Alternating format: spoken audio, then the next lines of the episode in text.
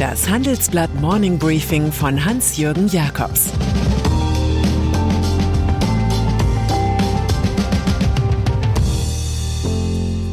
Guten Morgen allerseits. Heute ist Donnerstag, der 13. Oktober. Und das sind unsere Themen. Rote Karte von der UN gegen Russland. Dem Immobilienboom geht die Luft aus. Alfons Schubecks bayerische Gerichtsshow. Nach einer kurzen Unterbrechung geht es gleich weiter. Bleiben Sie dran. Wie geht es weiter mit der Europäischen Union? Präsidentschaftswahlen in den USA, EU-Parlamentswahlen, geopolitische Krisen und wirtschaftliche Schwierigkeiten. Wir suchen Lösungen für diese Herausforderungen. Am 19. und 20. März auf der digitalen Europakonferenz von Handelsblatt, Die Zeit, Tagesspiegel und Wirtschaftswoche.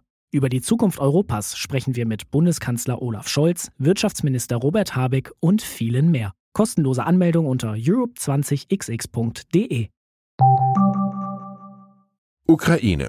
In Sachen Ukraine und Wladimir Putin gibt es zwei Welten. Die eine besteht aus Appeasement-Appellen und der Hoffnung auf die alte Energiewelt, die andere aus dem Kampf um Freiheit und der Furcht vor einer neuen Sowjetunion. Die stärker werdende Minderheit, die Welt 1 will, müsste aus der aktuellen UN-Resolution etwas lernen können. Die Mehrheit der Mitgliedstaaten stimmte dafür, die völkerrechtswidrigen Annexionen Russlands in der Ukraine zu verurteilen. Gemeinsam mit Russland stimmten lediglich Belarus, Nordkorea, Nicaragua und Syrien dagegen. 35 enthielten sich, darunter China, Indien, Südafrika und Pakistan. In der Resolution wird Russland aufgefordert, die Einverleibung der Region Luhansk, Donetsk, Saporischja und Cherson rückgängig zu machen. Der Beschluss ist völkerrechtlich nicht bindend, erhebt aber die Moral des Westens ungemein. Energiekrise. Der Angebotsmacht von Gazprom und anderen Staatskolossen will die EU künftig ihre Nachfragemacht entgegensetzen. Die Energieminister der Union einigten sich bei einem Treffen in Prag darauf, ab 2023 gemeinsam Gas einzukaufen. Die EU-Kommission soll am nächsten Dienstag ein Paket mit Vorschlägen vorlegen. Bundeswirtschaftsminister Robert Habeck hatte wiederholt für gemeinsame Gaseinkäufe plädiert. Er sagte, wenn Europa als großer Abnehmer seine Marktmacht strategisch nutzt, dann wird es die Preise runterbringen. Auf einen Gaspreisdeckel, den viele EU-Staaten fordern, hat man sich in Prag allerdings nicht geeinigt. Energiekommissarin Kadri Simpson erwägt, den Unionsalarm für Gasknappheit auszurufen. Dann müssten die EU-Staaten ihren Gasverbrauch um mindestens 15 Prozent senken. Simpson warnt, jede Maßnahme, die wir unternehmen, um die Preise zu senken, darf nicht das falsche Signal senden und den Konsum in der EU erhöhen. Lebensmittel das Prinzip Angebotsmacht gegen Nachfragemacht erleben wir auch im Lebensmitteleinzelhandel. Auf der einen Seite steht das Bataillon mit den Handelskonzernen Edeka, Rewe, Lidl und Aldi, auf der anderen Seite die Front von Multikonzernen wie Nestlé oder Mars. Der amerikanische Gigant für Schokoriegel und Tierfutter beliefert Edeka und Rewe nach drei Monaten Streit inzwischen nicht mehr. Die Einzelhändler lehnen die Preisforderungen des US-Familienkonzerns ab. Edeka meint, Markenmultis versuchten aus Renditegier auf der Inflationswelle mitzureiten. In Kreisen von Herstellern wie Mars wiederum wird auf rapide gestiegene Kosten verwiesen.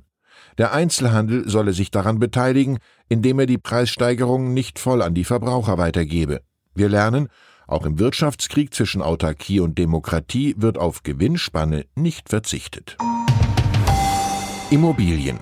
Wenn Sie wissen wollen, was im letzten Jahrzehnt des billigen Geldes schiefgelaufen ist, genügt ein Blick in die inflationsbereinigte Statistik am Beispiel Frankfurt am Main.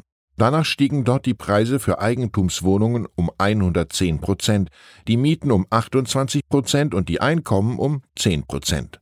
Anders gesagt, wenn ein Gutverdiener aus dem Dienstleistungsgewerbe eine 60 Quadratmeter Wohnung kaufen will, muss er acht Jahreseinkommen aufbringen. Investoren wiederum holen den Kaufpreis erst nach 41 Jahren Vermietung wieder heraus. Diese bittere Rechnung ergibt sich aus einem Ranking der Städte mit den größten Immobilienblasen. Es führen Toronto vor Frankfurt, Zürich und München. Das Ranking stammt von der Großbank UBS. Deren deutscher Chefanlegestratege Maximilian Kunkel sagt, aus der Blase geht nach und nach die Luft raus. Der Boom ist vorbei. Bezahlbarer Wohnraum. Gegen diesen Strudel hat es auch eine staatliche Offensive schwer. Kanzler Olaf Scholz und Bauministerin Clara Geiwitz stellten gestern 187 Punkte des Bündnisses für bezahlbaren Wohnraum vor. Darunter fanden sich digitale Bauanträge, Recycling von Baustoffen, eine verlässliche Neubauförderung und verschlankte Genehmigungsverfahren. Davon hat man in der Theorie schon so oft gehört, dass man gerne mal die Praxis erleben möchte. Während Scholz am Jahresziel von 400.000 neuen Wohnungen festhält, sagt seine Ministerin im Handelsblatt-Interview, es wird einige Zeit dauern.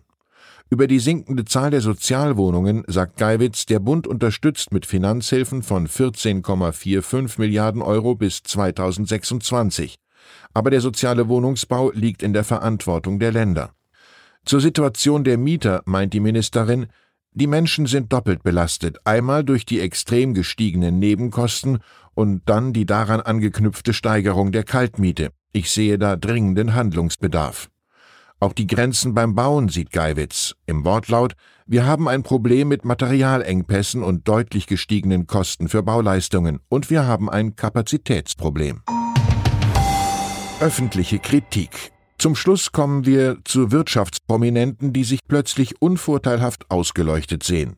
Das betrifft etwa den Gesamtmetallpräsidenten Stefan Wolf, der über Jahre hinweg seine private Haushälterin schwarz beschäftigt haben soll. Die Frau soll fünf Tage die Woche bei ihm gearbeitet haben, am Fiskus und an der Sozialkasse vorbei. Wolf ließ ausrichten, Fragen zu seinem Privatleben nicht zu beantworten. Außerdem wird ihm vorgeworfen, am Standort Langenzenn bei Nürnberg gering bezahlte Teilzeitkräfte in zu niedrige Tariflohngruppen eingestuft zu haben. Die Hoffnung, so die Jobs zu retten, erfüllte sich nicht. Die Produktion in Langenzenn soll komplett beendigt werden. Auch der Chef der Fraunhofer Gesellschaft, Raimund Neugebauer, wird öffentlich kritisiert. Der Ingenieur hatte in einem Imagefilm von 2021 ein neues Produkt der österreichischen Firma Huberpflug ausgelobt. Per Untertitel wurde Neugebauer dabei als Fraunhofer-Präsident präsentiert, nicht aber als Shareholder, der kurz zuvor Anteile an der Firma erworben hatte. Neugebauer sagt, das Video sei unautorisiert und ohne Kenntnis von ihm oder der Fraunhofer Gesellschaft veröffentlicht worden. Inzwischen ist das Video gelöscht. Und dann ist da noch zum wiederholten Mal Starkoch Alfons Schubeck, der so vieles ist, bayerisches Original, Sternegastronom, Entertainer, Dampfplauderer, Küchenmeister und Gewürzeguru. Er ist aber gewiss kein Kaufmann. Vor dem Landgericht München I legte er ein Teilgeständnis zum Vorwurf ab, rund 2,4 Millionen Euro Steuern hinterzogen zu haben. Schubeck schaffte es dabei, munter zwischen Sünderlein und Showmaster hin und her zu wechseln. Er gab seine Vita so launig zum Besten, dass es zum Valentin-Karlstadt-Preis reichen könnte. Er redete davon, einiges falsch gemacht und allen etwas vorgemacht zu haben. Im Wortlaut Ich war immer überall und nirgends. Der Pleitier informierte im Prozess auch über die gesundheitlichen Vorteile von Ingwer, Knoblauch, Kardamom oder Kurkuma. Der Richterin entschlüpfte mehrmals ein Lächeln. An diesem Tag der Selbsterkenntnis sagte Schubeck schließlich Ich könnte stundenlang über Gewürze reden, aber das ist jetzt wohl der falsche Zeitpunkt. Ich wünsche Ihnen einen gut gewürzten Tag mit kaufmännischem Erfolg. Es grüßt Sie herzlich Ihr Hans-Jürgen Jakobs. Zur aktuellen Lage in der Ukraine. Auch die deutschen Banken könnten zu Handlangern des Kremls werden. Ein Duma-Gesetz legt fest, dass alle Banken in Russland die Rekrutierung der Soldaten unterstützen müssen. Ein Dilemma für europäische Kreditinstitute. Wir brauchen noch mehr. NATO will der Ukraine weitere Waffen liefern Russland setzt seine Raketenattacken auf zivile Ziele fort. Das erste moderne Luftabwehrsystem aus dem Westen ist bereits in der Ukraine angekommen, doch das reicht der NATO nicht. Weitere Nachrichten finden Sie fortlaufend auf handelsblatt.com/Ukraine. Das war das Handelsblatt Morning Briefing von Hans-Jürgen Jakobs, gesprochen von Peter Hofmann. Die deutsche Wirtschaft steht am Scheideweg um wettbewerbsfähig zu bleiben, müssen Unternehmen wichtige Transformationen anstoßen. Ab dem 24. April diskutiert die Restrukturierungsbranche Strategien für die Zukunft von Unternehmen. Mit dabei sind unter anderem Dr. Thomas de Maizière, Evelyn Freitag und Professor Dr. Ulrike Malmendier.